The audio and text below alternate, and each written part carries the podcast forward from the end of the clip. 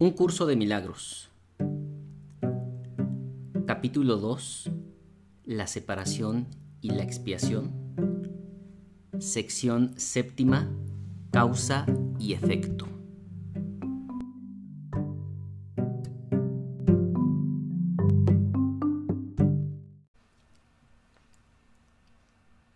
Estoy aquí únicamente para ser útil. Estoy aquí en representación de aquel que me envió. No tengo que preocuparme por lo que debo decir ni por lo que debo hacer, pues aquel que me envió me guiará. Me siento satisfecho de estar donde quiera que Él desee, porque sé que Él estará allí conmigo. Sanaré a medida que le permita enseñarme a sanar.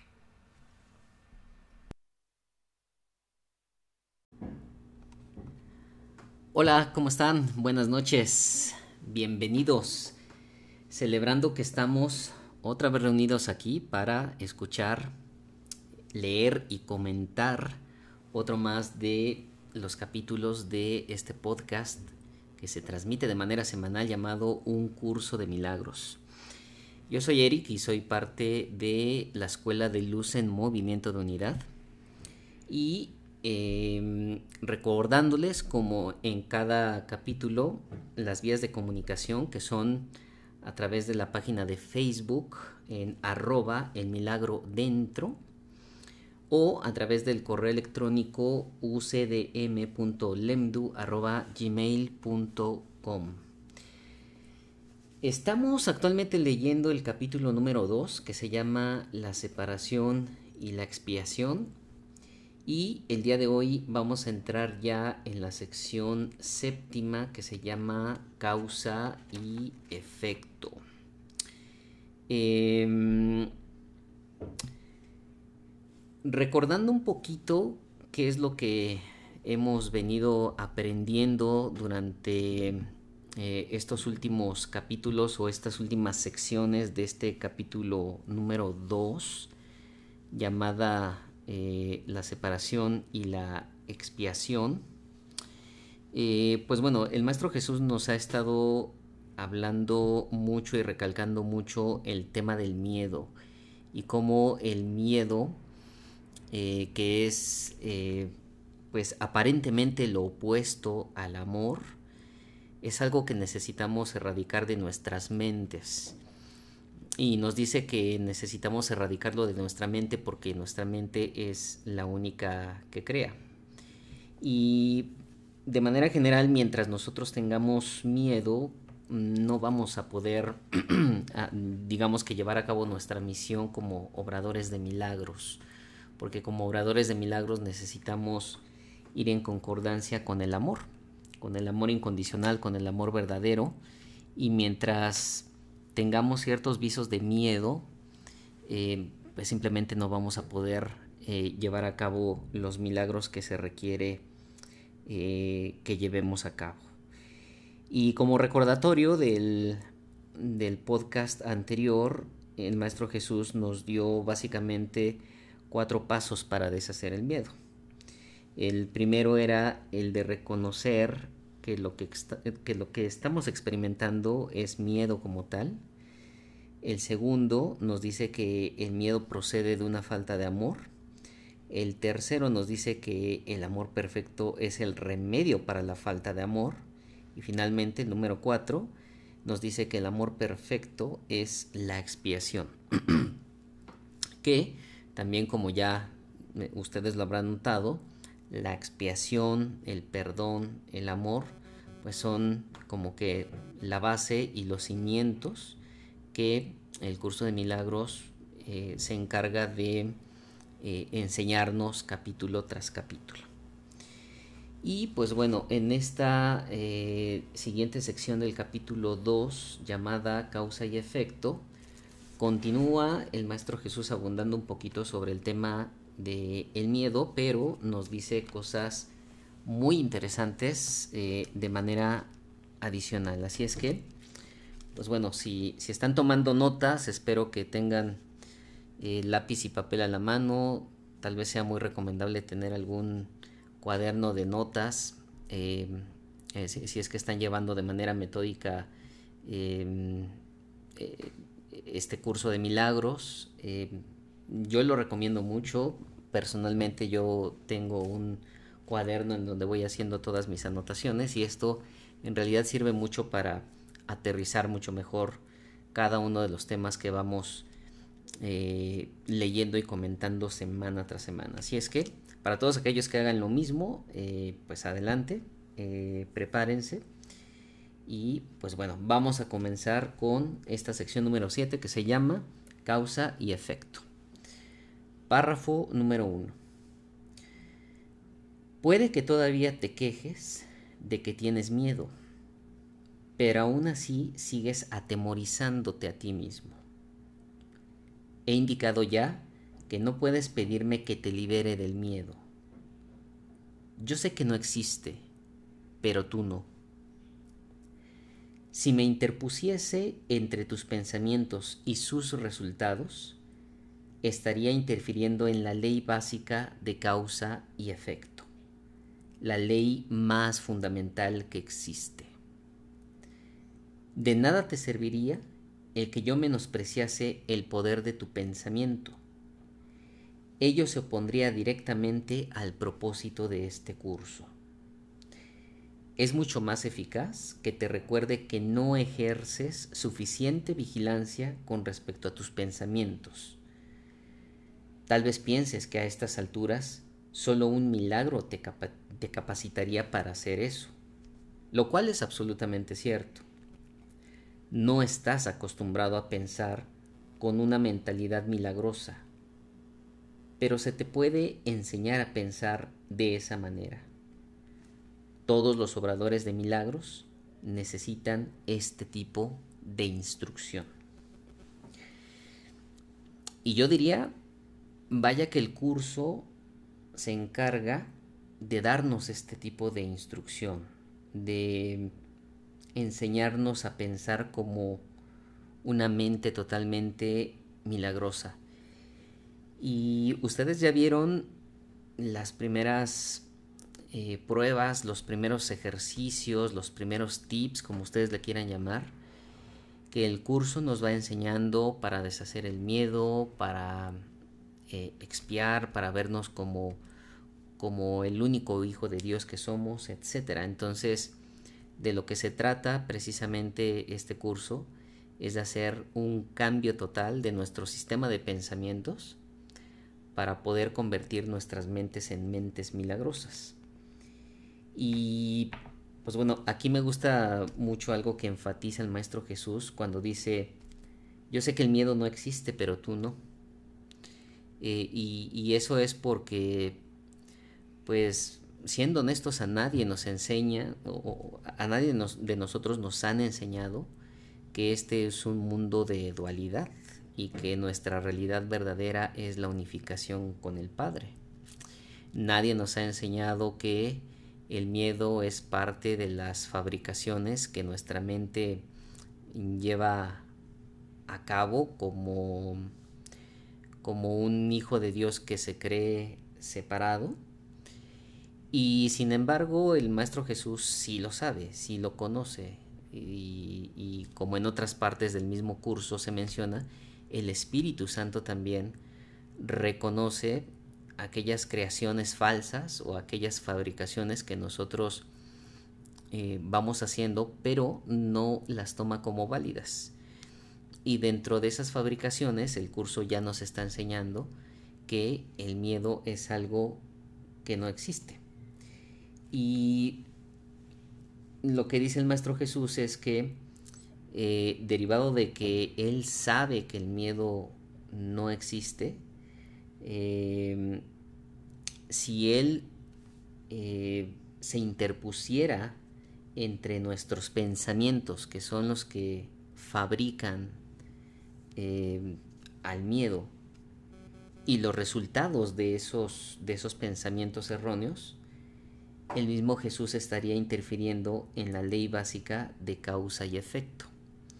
Em, aquí no nos da una definición como tal de, la ley de, causa y efecto, pero creo que cada uno de nosotros entendemos muy bien qué es causa y efecto, ¿no? Simplemente eh, todo lo que hacemos o todo lo que dejamos de hacer o todo lo que decimos, eh, eso se le puede llamar que es la causa y el efecto puede ser aquellos sucesos, aquellos acontecimientos que se generan y que son derivados de aquello que hacemos o que dejamos de, hacer o que decimos o no decimos, ¿no? Eh, y pues bueno, enfatiza mucho el Maestro Jesús que es mucho más eficaz que Él mismo nos recuerde que no ejercemos suficiente vigilancia con respecto a nuestros pensamientos que tratar de interponerse Él en nuestros pensamientos. Y creo que esto eh, hace mucho sentido porque, pues imagínense si alguien nos hiciera la tarea, ¿no? Em, creo que sería más eficiente que una mamá o un papá que tiene a su hijo o, tiene a su hija le estuviera recordando constantemente que tiene que hacer la tarea. Y al hacer la tarea, el hijo o la hija estaría avanzando em, en, sus temas escolares, en sus temas de conocimiento, y sería mucho, mucho más eficiente y sería mejor para, para ese hijo, para esa hija, el hecho de que sus padres le estén recordando que haga la tarea en comparación de que el mismo padre o la misma madre le esté haciendo la tarea. Sería totalmente contraproducente y es por eso que el Maestro Jesús dice eh, que estaría interfiriendo él en la ley básica de causa y efecto. Bueno, vámonos al párrafo número 2 que dice, no puedo permitir que dejes de vigilar a tu mente ya que de otro modo no podrías ayudarme. Obrar milagros requiere el que uno se dé cuenta plenamente del poder de los pensamientos a fin de evitar las creaciones falsas. De lo contrario sería necesario un milagro que rectificase a la mente misma, proceso circular este que no propiciaría el colapso del tiempo que es para lo que el milagro se concibió. El obrador de milagros debe poseer un genuino respeto por la verdadera ley de causa y efecto como condición previa para que se produzca el milagro. Entonces, recalca una vez más el Maestro Jesús. Se requiere que nos demos cuenta de manera plena sobre el poder de nuestros pensamientos a fin de evitar las creaciones falsas, como es eh, la misma creación del miedo, ¿no? Eh, y si nosotros llegáramos a decir que mm, pues necesitamos un milagro para eh, para darle reversa, digamos, a este, a este asunto de pensar de manera errónea, entonces estaríamos cayendo en una especie de círculo vicioso, nunca acabaríamos, ¿no? Y eso iría contra el mismo objetivo de eh, un milagro que es el de digamos que saltarse las reglas del tiempo y el espacio básicamente. Después párrafo número 3 dice tanto el milagro como el miedo proceden de pensamientos. Si no eres libre de elegir uno tampoco serás libre de elegir el otro. Al elegir el milagro, rechazas el miedo, aunque solo sea temporalmente. Te has sentido temeroso de todo el mundo y de todas las cosas. Tienes miedo de Dios, de mí y de ti mismo. Nos has percibido erróneamente o creado falsamente y crees en lo que has fabricado no habrías podido hacer nada de eso si no hubieses tenido miedo de tus propios pensamientos. Los temerosos no pueden sino crear falsamente, puesto que perciben erróneamente la creación. Cuando creas falsamente no puedes sino sufrir. Y mi interpretación a, esto que menciona el Maestro Jesús es que prácticamente ¿Es el todo o es el nada? Es como jugar al juego de los absolutos. O estás de un lado o estás del otro lado. O estás arriba o estás abajo. Si es que le queremos dar cierta validez al espacio en este caso. Em, aquí básicamente nos dice que si nosotros tenemos aunque sea una pizca de miedo, entonces no podemos sino estar sufriendo y creando falsamente. Y eso va en contra totalmente de las mentes milagrosas. Y por eso es que enfatiza mucho el Maestro Jesús la necesidad de deshacer el miedo, aunque sea de manera temporal. como ya lo hemos comentado también en anteriores capítulos, no es necesario que nuestra mente esté totalmente recta, esté totalmente limpia, esté totalmente sanada para poder llevar a cabo un milagro. El Maestro Jesús ya nos ha enseñado que para poder llevar un milagro, para poder llevar a cabo un milagro, em, podemos situarnos en nuestra mente recta, en nuestra mente inocente, en nuestra mente libre de miedo. Y precisamente en ese momento en donde nosotros estemos situados en el lugar correcto, que es la mente, em, la mente recta, nosotros podemos llevar a cabo el milagro aunque posteriormente nosotros eh, volvamos a recurrir a nuestros vicios de, en este caso, sentir miedo, como lo ha estado especificando mucho el Maestro Jesús, aunque, aunque posteriormente volvamos a sentir miedo, eh, nos habremos dado cuenta que en un instante, aunque sea pequeñito, pudimos llevar a cabo un milagro debido al hecho de que nos deshicimos de todas aquellas cadenas que nos están atando al mundo y entre esas principales cadenas están la cadena del miedo precisamente. Bueno, continuamos con este párrafo número 3 que dice, el principio de causa y efecto se convierte ahora en un verdadero catalizador, aunque sea solo temporalmente. En realidad, causa, con C mayúscula, es un término que le corresponde propiamente a Dios y su efecto con E mayúscula es su Hijo. Esto supone una serie de relaciones de causa y efecto completamente diferentes de las que tú introduces en tus creaciones falsas. El conflicto fundamental en este mundo es, pues, entre la creación y la creación falsa. Todo miedo está implícito en la segunda y todo amor en la primera. El conflicto es, por lo tanto, entre el amor y el miedo. Y bueno, pues aquí nos da el Maestro Jesús lo, lo, que yo considero una revelación muy importante y nos da mucha claridad al respecto. ¿Qué es la verdadera causa y cuál es su verdadero efecto. Y pues bueno, si interiorizamos y, y, leemos de manera detallada lo que aquí nos dice el Maestro Jesús, hace también mucho sentido el que la, causa real sea Dios. Es, es, la causa única, es, es el origen, es el origen de todo, es el origen de la creación, es el origen de la filiación y su efecto, el único efecto, es su Hijo, que somos nosotros. Y su Hijo es la creación como tal.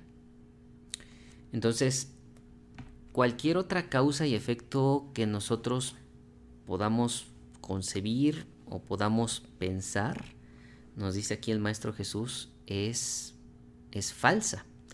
Porque esa causa y ese efecto, cualquiera que en el que tú actualmente estés pensando, esa causa y ese efecto seguramente lo está situando en el espacio y en el tiempo. Y el espacio y el tiempo está en este mundo, en el mundo de dualidad. Y, pues como ya lo sabemos, este mundo de dualidad básicamente no existe. Entonces, eh, si la causa y el efecto lo está situando sobre algo que no existe, entonces la causa y el efecto no existe. Y es por eso que nos dice el Maestro Jesús que en realidad la causa es Dios y su efecto es su Hijo, porque ahí radica lo que es verdadero, la creación, la creación del Padre junto a su Hijo en unificación de amor incondicional. Ok, vámonos al párrafo número 4, que dice,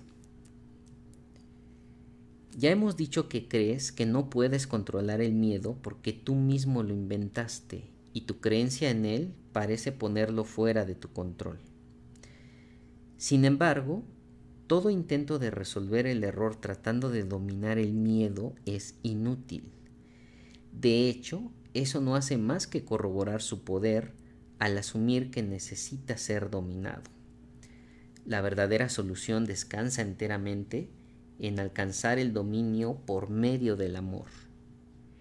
En el ínterin, no obstante, la sensación de conflicto es inevitable, ya que te has colocado a ti mismo en una posición en la que crees en el poder de algo que no existe.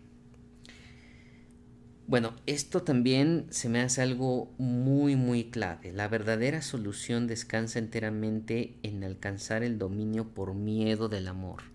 Es decir, que, que si nosotros queremos decir, voy a dominar el miedo, muy en el fondo seguimos reconociendo que el miedo existe porque si quieres dominar algo, quiere decir que ese algo existe. Y aquí el Maestro Jesús nos dice, pues eso es erróneo. Eh, si, si quieres dominar al miedo, entonces estás reconociendo que el miedo existe. El verdadero dominio que nosotros debemos de llevar a cabo es a través del amor. Y creo que aquí lo fundamental entonces es que pues prácticamente apliquemos amor a todo, si además de seguir los, cuatro pasos para deshacer el miedo, eh, aplicamos amor a todo, creo que difícilmente va a llegar miedo a nosotros, porque si vemos a cualquier persona, a cualquier situación, em, a cualquier eventualidad, con el amor incondicional con el que el Padre nos ve, muy difícilmente le vamos a dar entrada al miedo en nuestras mentes. Entonces creo yo que conviene mucho, en el buen sentido de la palabra, eh, empezar a, aplicar o empezar a ver todo con amor, precisamente para no darle entrada al miedo y digamos que ir por la vida en plena confianza de que estamos rodeados de un amor inconmensurable y de un amor incondicional y que el miedo no tiene cabida en nuestras vidas. Párrafo número 5. La nada y el todo no pueden coexistir. Creer en uno es negar el otro. El miedo no es nada realmente y el amor lo es todo. Siempre que la luz irrumpe en la oscuridad, la oscuridad desaparece. Lo que tú crees es cierto para ti. En este sentido, la separación ha ocurrido y negarlo sería utilizar incorrectamente la negación. Concentrarse en el error, no obstante, no es más que otro error.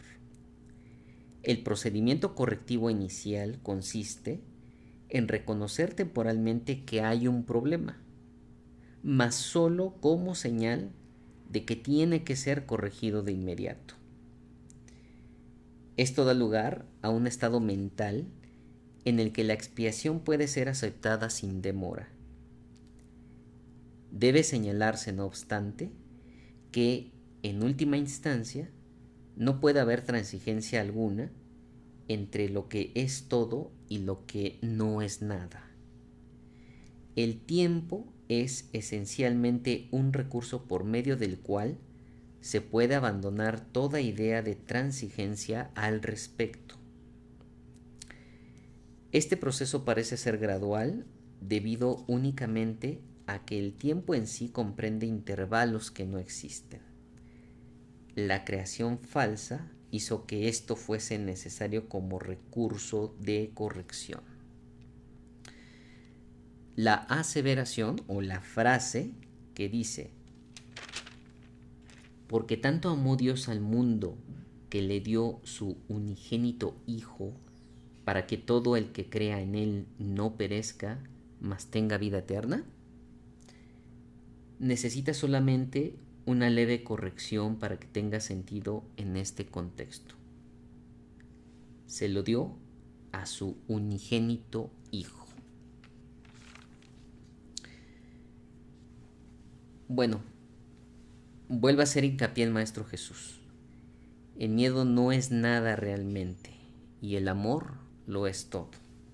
Y creo que ya hemos hablado eh, por qué el miedo no es nada realmente, ¿no? Porque eh, procede de una mente que se cree separada de Dios y la separación con Dios pues simplemente no existe, no es nada. Entonces todo aquello, todo producto o, todo, o, toda... Em, o todo efecto de una causa de una causa inexistente simplemente es inexistente. Y el amor lo es todo. Y pues aquí nos dice que pues no puede haber diferencias entre lo que no es nada y lo que es todo, porque simplemente lo que no es nada, pues simplemente no lo es, no existe, no puede haber puntos de comparación, entonces no puedes comparar en ese aspecto al miedo con el amor, porque el amor es lo único que existe.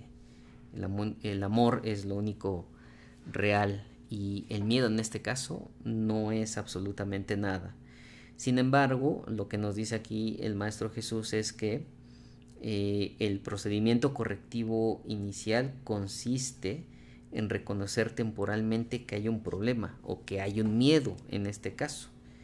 Eh, pero este reconocimiento solo debe de tomarse como una señal de que, de que algo tiene que ser corregido. Es decir, reconocer ese miedo, como nos lo decía en, en los cuatro pasos anteriores para deshacer el miedo. Reconocer el miedo y reconocer que ese miedo tiene que ser corregido de manera inmediata. Esa es la única, ese es el único reconocimiento que tenemos que hacer con respecto al miedo, que está ahí, que está en nuestras mentes y reconocer que necesita corregirse. Ok, vámonos al párrafo número 6.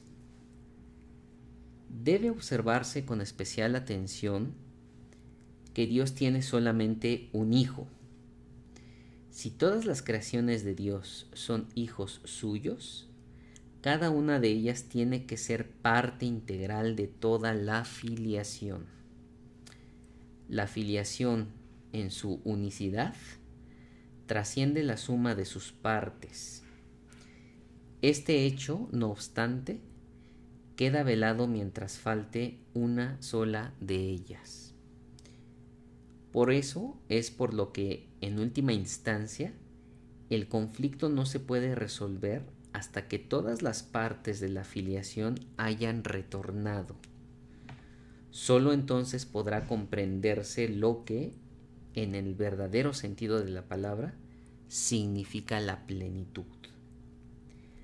Cualquier parte de la filiación puede creer en el error o en la incompleción si así lo elige. Sin embargo, si lo hace, estará creyendo en la existencia de algo que no existe. Lo que corrige este error es la expiación.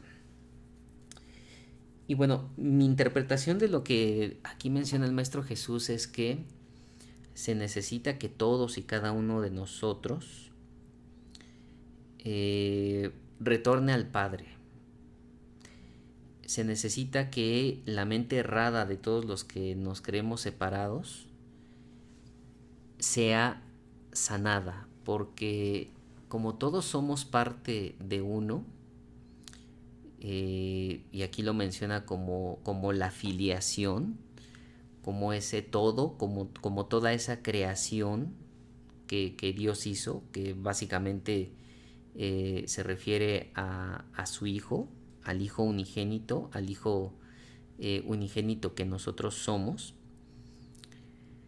Si, si una pequeña parte de ese todo sigue creyéndose en separación, entonces no se habrá corregido el error de creernos separados del todo. Entonces aquí lo que nos está diciendo es que eh, mientras exista una sola persona, una sola mente que se crea separada, eh, no se va a poder corregir ese error de separación del todo. Y acaba diciéndonos en este párrafo que lo que corrige este error es la expiación, que como también lo hemos comentado anteriormente y nos lo ha explicado aquí el curso de milagros, es que la expiación es cuando se hace ya toda la cadena de perdón por parte de todos aquellos que nos creemos en separación.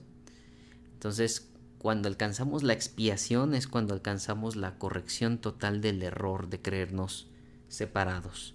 Y aquí hace mucho énfasis y mucho hincapié el Maestro Jesús en que somos uno y que por el hecho de ser uno, em,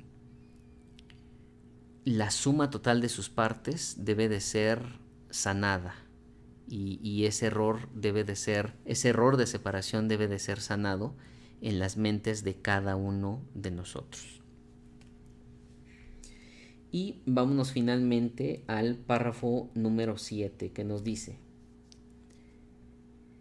ya he hablado brevemente acerca de la condición de estar listo, pero tal vez pueda ser útil mencionar aquí algunos puntos adicionales.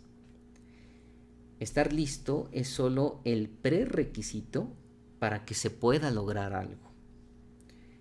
No se debe confundir una cosa con la otra. Tan pronto como se da la condición de estar listo, también se da en cierta medida el deseo de querer lograr algo. Si bien este no es necesariamente un deseo indiviso. Dicha condición de estar listo no es más que el potencial para que pueda tener lugar un cambio de mentalidad. La confianza no puede desarrollarse plenamente hasta que no se haya alcanzado un dominio total.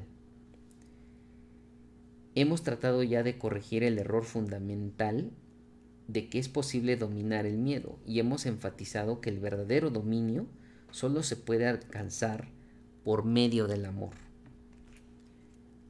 Estar listo es solo el comienzo de la confianza. Tal vez pienses que esto implica que tiene que transcurrir mucho tiempo entre el momento en que estás listo y aquel en el que alcanzas el dominio. Pero permíteme recordarte que el tiempo y el espacio están bajo mi control. Bueno, este último párrafo creo que es muy, muy claro, ¿no creen? Em, y yo lo, asemejo con, una carrera de velocidad, por ejemplo, ¿no? Eh, cuando, cuando los atletas, cuando los corredores están ahí preparándose en la pista y cuando dicen en sus marcas, listos, fuera. Y lo que nos dice aquí el Maestro Jesús es, el hecho de que estés listo no quiere decir que ya hayas completado tu objetivo, de llegar a la meta, en, el caso de, de, este ejemplo que les estoy poniendo de los corredores, ¿no? El estar listo no es otra cosa más que el potencial, no es más que el deseo de querer alcanzar la meta. Pero no quiere decir que la alcances.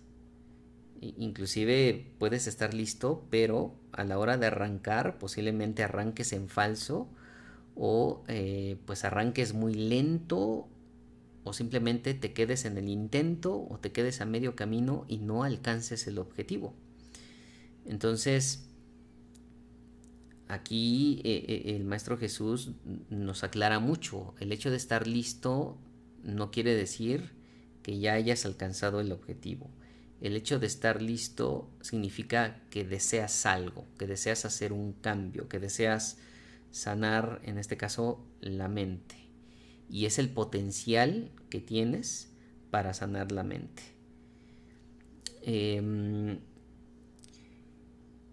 y el estar listo es solo el prerequisito para que se pueda lograr algo. Y nos dice también que es el comienzo de la confianza este hecho de estar listo. Y, nos hace aquí una suposición el Maestro Jesús bien importante, en donde nos dice, bueno, tal vez tú creas que se requiere mucho tiempo para desarrollar esa confianza precisamente. Tal vez tú pienses que se requiera mucho tiempo para que, en el caso de los corredores, em, puedas partir de la partir de la, de la línea de salida hasta llegar a la meta. Pero nos dice el Maestro Jesús algo bien importante. Pero permíteme recordarte que el tiempo y el espacio están bajo mi control. Y aquí hay que recordar algo bien importante que ya nos había dicho el Maestro Jesús. Em, el milagro rompe las reglas de tiempo y espacio. Y quien administra los milagros es el Maestro Jesús. Entonces aquí, en cierta forma, nos recuerda el hecho de que el tiempo y el espacio están bajo su control. Entonces, hay que tener mucho en cuenta esto, eh, porque a veces nos quedamos eh, en esa primera parte, ¿no? De que el Maestro Jesús es quien administra los milagros y que nos ayuda. Pero creo que si reconocemos y nos concientizamos mucho de que el Maestro Jesús también tiene bajo su control el tiempo y el espacio, y que si le pedimos al Maestro Jesús al momento de tratar de llevar a cabo un milagro, que nos ayude a eliminar limitantes de tiempo y espacio, nuestra práctica de obrar milagros puede ser mucho más eficiente. Porque como aquí lo acaba de mencionar, Él es el que tiene el control del tiempo y el espacio. Entonces, les preguntaría a ustedes, ¿qué tipo de milagros van a empezar a llevar a cabo? ¿Qué tipo de limitantes de tiempo y espacio le van a pedir al Maestro Jesús que elimine para que puedan llevar a cabo sus milagros? si nos ponemos a reflexionar un poco y hacer memoria, posiblemente ya hemos hecho algunos milagros. Tal vez hayan sucedido cosas que de repente nosotros digamos es que cómo pudo haber sido posible que esto haya pasado cuando para hacer esto se requiere de mucho tiempo. O cómo es que pude yo hacer esto sin haber estado en ese lugar, ¿no? indaguen en su memoria, recuerden y posiblemente se lleven una sorpresa de que posiblemente este tipo de experiencias ya las hayan tenido y hayan tenido sus primeros acercamientos a la consecución de un milagro. No sé, puede ser, ¿no? Mientras tanto, pues bueno, hasta aquí llega esta lectura del día de hoy de la sección número 7 llamada causa y efecto. Ya estamos entrando a la recta final del capítulo número 2 de la separación y la expiación.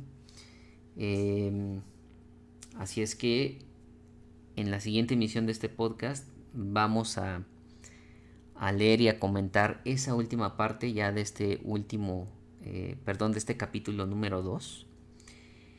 Y mientras eso llega, pues bueno, vamos a tratar de recapitular lo más importante que aprendimos el día de hoy con respecto a esta sección. Em, de las cosas con las que yo me quedo eh, con respecto a esta a la lectura del día de hoy es eh, o son em, el hecho de que Jesús sabe que el miedo no existe, pero nosotros no.